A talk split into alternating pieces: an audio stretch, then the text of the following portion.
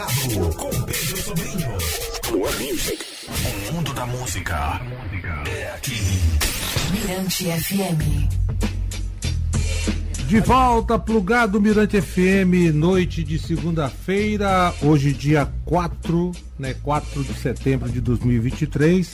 Bom, estou aqui diante de Cláudia Sef, né, uma figura unânime para o avanço da música eletrônica brasileira, autora do livro Todo DJ já sambou, a história do disc jockey no Brasil. Cláudia Sef é jornalista e passou pela redação de jornais como Folha de São Paulo, e o Estadão. Um salve e prazer ter você aqui no Plugado, na Mirante FM, para uma troca de ideia. Nossa, estou muito feliz de estar aqui com você. Pedrinho, que eu já sei que é Pedrinho, ah. já conheci um, uma turma que é sua fã, então, putz, já Tô vindo de um, do, do Reocupa trazendo uns 10 beijos para esse rapaz aqui. Então, a audiência é garantida, né? A audiência é garantida. Um prazer, um prazer. Obrigada pelo convite. É, bom, Cláudia, eu li uma entrevista sua datada de 22 de agosto do ano passado, em que uma jornalista por nome é, Isabela Junqueira ela disse o seguinte: ela disse que se o jornalismo é, especializado na música eletrônica nacional fosse uma religião, você seria tipo o Papa. Você é, é louco, como a gente fala lá em São Paulo, não. Ah, bom, ela deu uma exagerada, né? Mas eu fico feliz também. Não vou mentir. Bom, e que veio antes? A DJ ou a jornalista?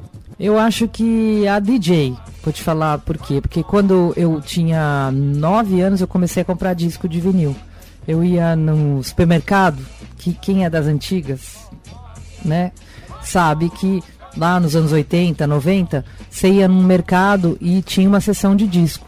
Lá em São Paulo tinha muito isso, mercado grande e com as sessões de disco.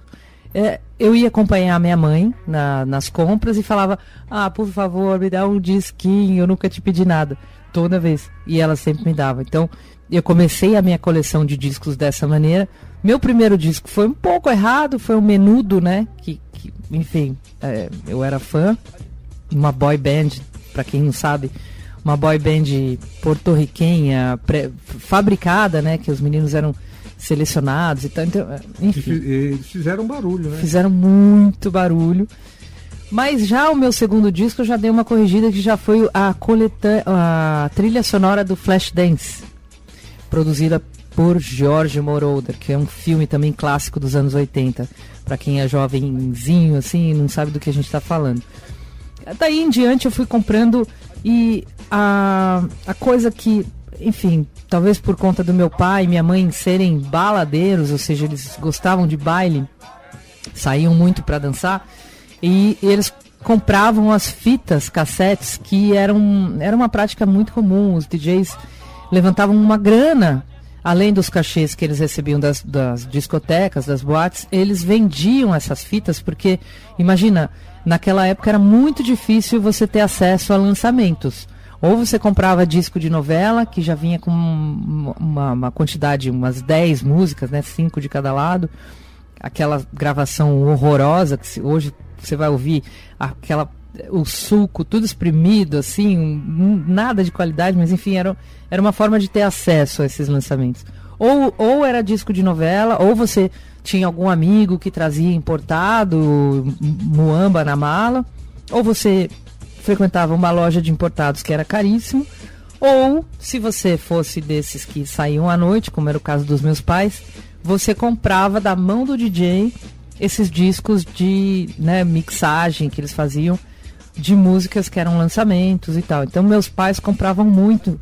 Então eu fui, graças a eles, habituada a ouvir música muito boa, gravada por DJs como o Grego, que era um DJ lendário lá de São Paulo. É, o Robertinho DJ também, que era um DJ que tocava no Gallery, que era um lugar chique, super sofisticado e tal. É, o grego tocava no hipopótamos e, e, assim por diante. Então, eu já fui educada musicalmente com esse hábito de ouvir música mixada, porque meus pais colocavam essas fitas no carro. Então, para mim, a música nunca, nunca acabava, né? Eu falava, não sei muito como isso acontece, mas ela não acaba, não tem intervalo. e músicas muito boas, seleções muito boas. Então eu fui ensinada dessa forma. E aí eu acho que, é, te respondendo, veio primeiro a DJ. Agora, como é que é aliar essas duas atividades, a de DJ e a de jornalista? Eu acho, eu conheço várias pessoas que são DJs e jornalistas, né? Porque eu acho que uma é complementar a outra. Você conhecendo música como um DJ deve conhecer, deveria conhecer, você automaticamente você já tem é, insumo para escrever sobre música, né? Aí, lógico, você tem que se ferramentar, tem que aprender a escrita, né? Tem uma técnica que a faculdade de jornalismo ensina, mas não necessariamente é a única forma de aprender a escrever. Eu diria que a melhor forma de aprender a escrever é ler. Você ter uma boa bagagem de leitura, de clássicos, é, vai te ajudar muito na hora de escrever, porque tem gente que trava, né? Fala, putz, como é que eu começo um texto? Se você é um, uma leitora, um leitor, já vai ser mais fácil. Então, acho que eu acho que são duas atividades muito complementares. Bom, você é uma profissional com trânsito livre por diversas vertentes da música. O que você acredita que foi fundamental né, para te consolidar como essa pessoa profissional que circula entre várias tribos né, de uma forma respeitável, aceitável? Eu acho que, obrigada pela, pelas palavras, mas eu acho que é, é também o meu respeito para com os mais diferentes gêneros musicais. Você não vai me ver falando, ah, mas isso aqui é um lixo. Eu pratico uma coisa que eu acho que é um jornalismo positivo. Eu não sou aquela que vai sair por aí achincalhando um lançamento que eu não gostei.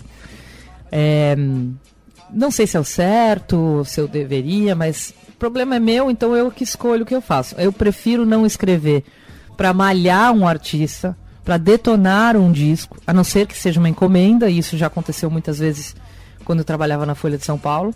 E se eu não gostava, eu não ia mentir. Então, se eu tinha uma, uma missão que era, olha, resenha esse disco aqui. Aí eu ouvia, o disco era um lixo. Eu tentava ser elegante nas palavras, mas eu falava o que eu pensava. Mas hoje em dia eu tenho meu próprio site, que é o musicnonstop.com.br, parceiro do UOL. Então eu escolho o que eu vou escrever, é, e também quando me chamam para alguma colaboração, é, eu posso dizer não, né? Eu acabei de escrever a matéria agora que vai ser capa da revista Forbes com a Marina Senna, que é uma artista que eu admiro e gosto muito do trabalho, eu acho que é de alta qualidade, então não tive problema nenhum em escrever esse texto. Mas é isso, eu acho que por conta de eu, de eu ser uma, uma pessoa, né? Eu tento ser uma pessoa o mais respeitosa que eu puder com todo mundo e com o meu trabalho também. Então eu acho que isso é um negócio que volta, né? Essa coisa de karma e né, o, o jeito que você é pro mundo, muitas vezes o mundo te devolve é, na mesma na mesma vibe. Bom, agora você com todo esse esse carisma, DJ, mulher, você acha que tem impulsionado a carreira de muitas mulheres para a discotecagem? Eu espero que sim, né? Eu acho que sempre que a gente tem é, pessoas que a gente admira, que estão com, com certo destaque ou que conseguem. Por exemplo, hoje eu sou contratante, né? Eu tenho o WME, que é a minha plataforma de impulsionar as mulheres da música, que é o Women's Music Event, é, que é um projeto que já tem sete anos. A gente faz dois eventos de médio porte por ano em São Paulo. Um deles é uma conferência e festival com shows gratuitos e a parte de conferência é paga. E o outro é a premiação WME Awards, que é no final de, do ano e é transmitido para o mundo todo, né? É online. E aí a gente premia 17 categorias, artistas, DJs, enfim.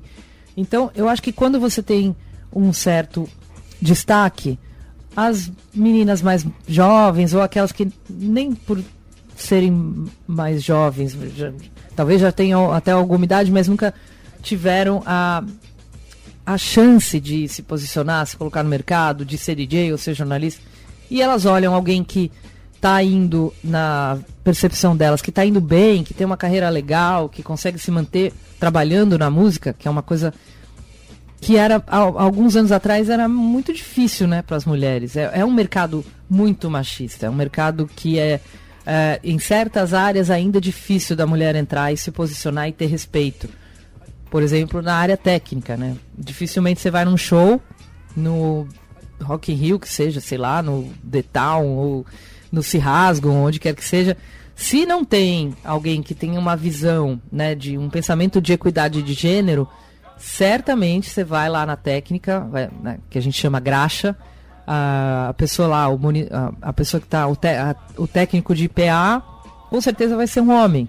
É, o, o road, com certeza vai ser um homem, por aí vai. Então essa parte da técnica ainda é um lugar muito difícil da mulher se, é, se posicionar, conseguir um emprego, conseguir uma recorrência de ter esses jobs por conta de, enfim, historicamente ser um lugar muito, muito é, dominado pelos homens. Então eu acho que é isso. Você você tá lá com uma posição de destaque, outras mulheres olham e falam, eu também posso, então eu vou. Agora, como é que você vê o presente da música eletrônica brasileira? Eu acho que a gente está numa fase muito boa. É, desde nomes de mainstream, né, que chamam a atenção para a profissão, como por exemplo o Alok, é um cara que goste ou não goste da música que ele faz, ele é... você sabe quem ele é, Sim. sabe? É, qualquer pessoa no Brasil sabe quem é o Alok. E eu acho que isso é um ponto positivo, porque traz uma imagem é, de uma pessoa mega bem sucedida.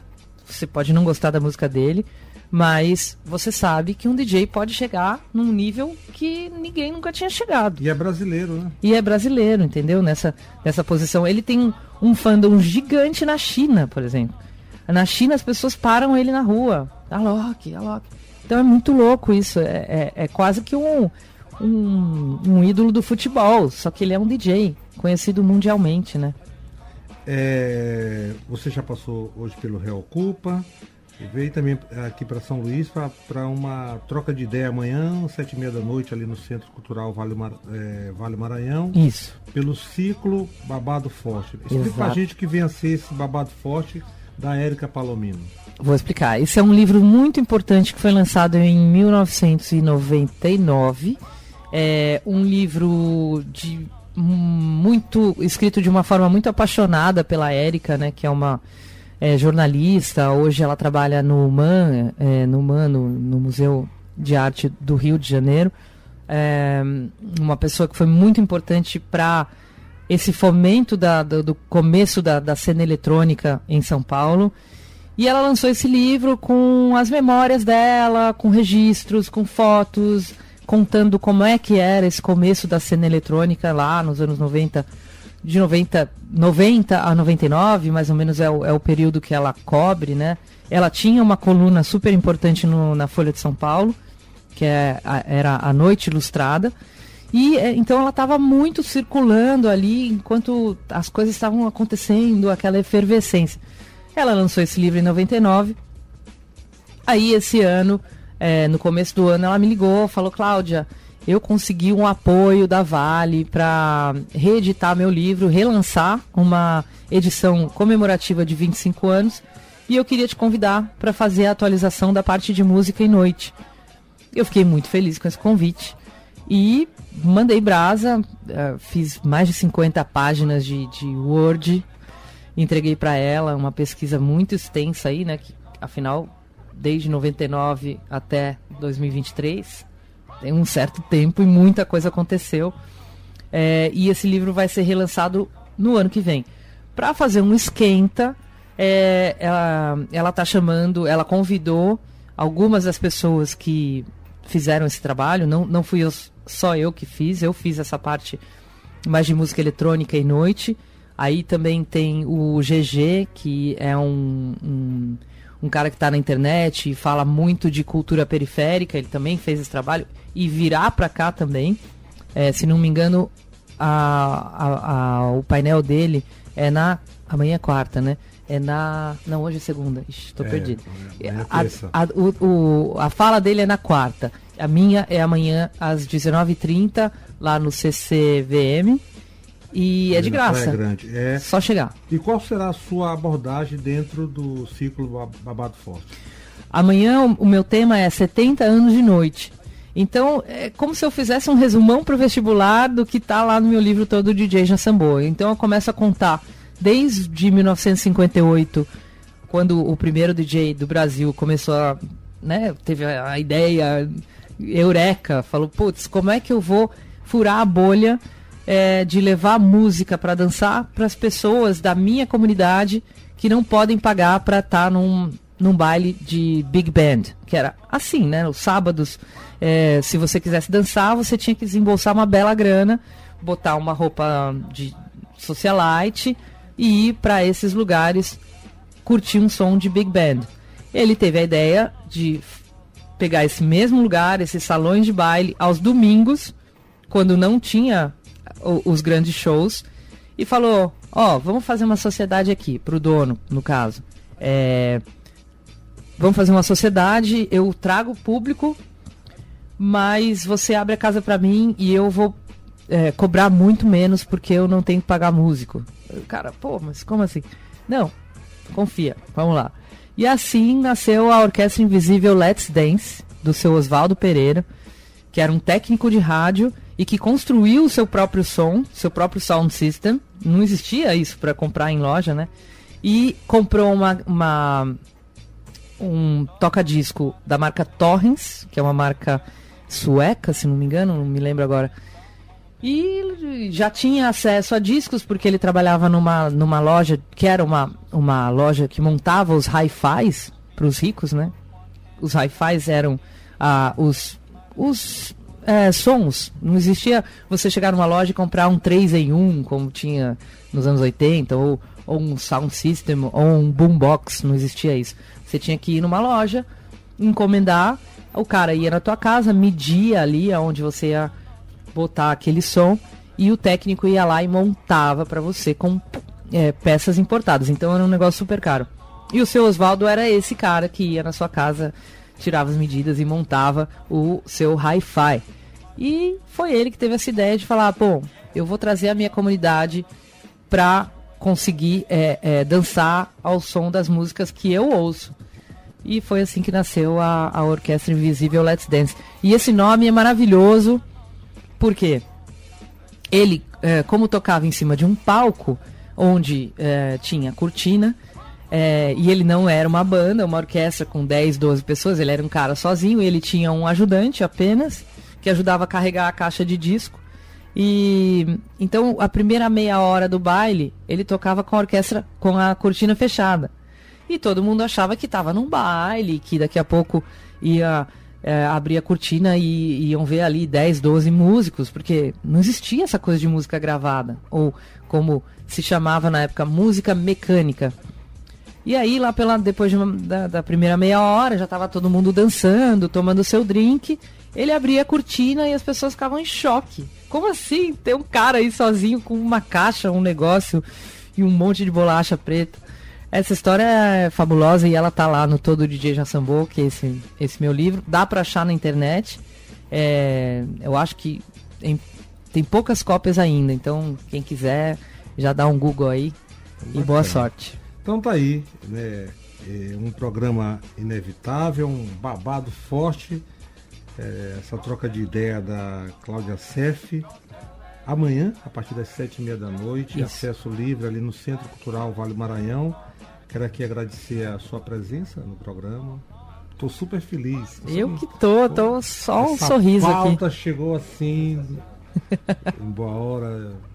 Tô muito, assim, tô muito. Gratidão, gratidão. Gratidão toda minha. Nossa, eu tô apaixonada por essa cidade. É, pela ilha, né? Porque agora eu tô aprendendo que é ilha que fala. Tô apaixonada. Ilha do Amor. Ilha do Amor, a Jamaica brasileira, é tudo de bom. Ontem eu tive num, num lugar que nunca mais vamos esquecer. É o Point. Me ajuda. Point Magno. Magno Roots. Putz, que lugar incrível. Bacana. Quem não conhece, quem é da ilha, tem a obrigação de ir lá. Magno Roots. Magnus Roots. Pra fechar, eu vou presentear você com. Eu escolhi quatro músicas eu sei que você gosta de ouvir. Eu já colei ali, eu falei, não acredito, gente. Ah, não acredito. Tá, tá. tá. Aproveita e anuncie então as músicas. Nossa, gente. E assim, ele, ele mostrou o que realmente o meu gosto é muito eclético. Então aqui a gente tem Cream, que é a banda do, do nosso maravilhoso Eric Clapton. É um trio, power trio, e essa música é fantástica, White Room. Depois tem Depeche Mode, Just Can't Get Enough, Luisa Lian com Oya e Roisin Murphy com Overpowered. E essa quinta eu posso desanunciar também? Pode sim, porque é para você também. Ele marcou hoje aqui, eu, quando eu postei. Ele marcou a, marcou a nossa postagem. a Nossa né? postagem aqui. DJ Mark. Meu amigo mesmo. Esse aí eu vou, vou bancar a, a, o Erasmo Carlos e Roberto Carlos. Meu amigo, DJ Mark. E é verdade. Meu amigo parça. Ele foi na minha casa quarta-feira passada. DJ Mark. Caso sério. Maravilhoso. E aí? DJ Mark é só o melhor do mundo. Ah, é o melhor do mundo. Cláudia Sef. Verdade. Obrigado. Eu que agradeço. E vamos de música. Começando aí com Cream White Room.